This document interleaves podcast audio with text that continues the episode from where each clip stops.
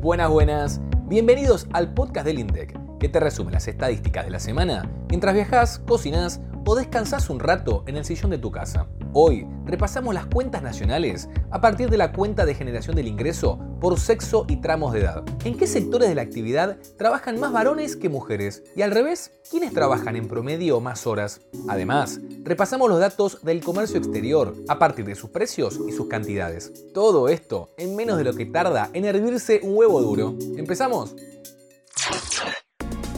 La brecha de género por puesto de trabajo entre los asalariados registrados fue de 26,4%. El primer informe que te queremos resumir es uno que inauguramos este año. La remuneración al trabajo asalariado, ingreso mixto e insumo de mano de obra, desagregado por sexo y tramos de edad.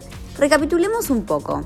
El 31 de marzo de este año publicamos este primer informe con los datos para el periodo 2016-2021 y esta semana conocimos los resultados correspondientes al año 2022. Del total de la remuneración al trabajo asalariado, un 37,6% fue generado por mujeres mientras que un 62,4% por varones. Ellos trabajaron en promedio 20,7% más horas por puesto que las mujeres en todas las categorías y también registraron una mejor remuneración en promedio, tanto por puesto como por hora trabajada. Así es, la brecha de género en la remuneración por puesto entre los asalariados registrados fue de 26,4%, mientras que por hora fue de 9,1%.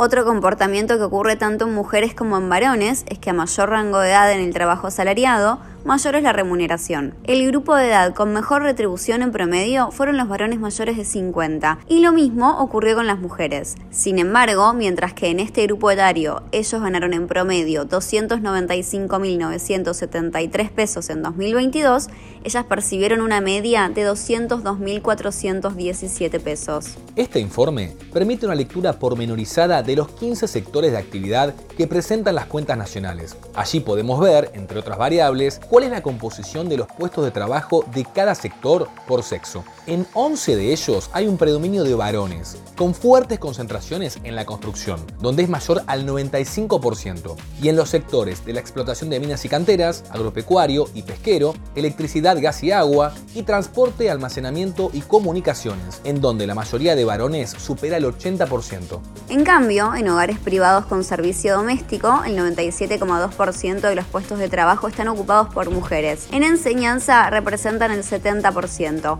En servicios sociales y de salud públicos y del sector privado entre el 63% y el 70%. Los sectores en donde hay una participación cercana a la paridad son Administración Pública y Defensa y planes de seguridad social de afiliación obligatoria, intermediación financiera, hoteles y restaurantes y en otras actividades de servicios comunitarias, sociales y personales. Sumergite en el informe para conocer más.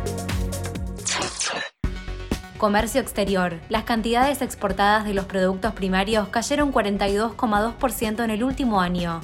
Es el momento ahora de hablar del comercio exterior de bienes argentino y lo vamos a hacer desde el punto de vista de los precios y de las cantidades. En el segundo trimestre del año, los precios de las exportaciones del país bajaron 12,2% a nivel interanual y de esta manera cayeron más que los de las importaciones, que se redujeron 8,4%. La caída en los precios fue impulsada por los combustibles y lubricantes, que cayeron casi un tercio con respecto a un año atrás. De esta manera, Después del pico más alto de la serie, alcanzado en el segundo trimestre de 2022, el rubro registró cuatro caídas trimestrales consecutivas. Sin embargo, los precios todavía se mantienen en niveles superiores a los últimos ocho años. Al analizar las cantidades exportadas, la diferencia de precios es mayor porque casi cayeron en 20% en comparación con el segundo trimestre de 2022. Las variaciones negativas están relacionadas con el campo. La mayor caída de las expo se reflejó en los productos primarios, que descendieron 42,2%, especialmente por menores embarques de cereales. Por citar algunos ejemplos, el maíz en grano y el trigo y morcajo, ambos excluidos para la siembra, cayeron 50,9% y 85,8% respectivamente. Volviendo a los grandes rubros, las manufacturas de origen agropecuario se redujeron 19,5%, las de origen industrial 6,6%, mientras que las cantidades de biocombustibles y energía crecieron 21,4%. Y hablando de comercio exterior, queremos recordarte que ya se encuentra publicado el informe con datos del segundo trimestre en inglés para facilitar la lectura de nuestros usuarios internacionales en cumplimiento con las buenas prácticas estadísticas. Antes de terminar, te contamos que publicamos el informe mensual de dotación de la Administración Pública, Empresas y Sociedades con datos de junio, con todo el detalle de las 147 entidades informantes. Y un recordatorio a nuestros usuarios que procesan información. Hoy viernes 4 de agosto, a partir de las 16 horas, van a estar subidas a nuestro sitio web las bases de microdatos de la encuesta permanente de hogares del primer trimestre de 2023. Ahora sí, hasta acá el resumen semanal. Esperamos que te haya sido útil. Nos encontramos el próximo viernes en un nuevo episodio. Esto es Datos INDEC.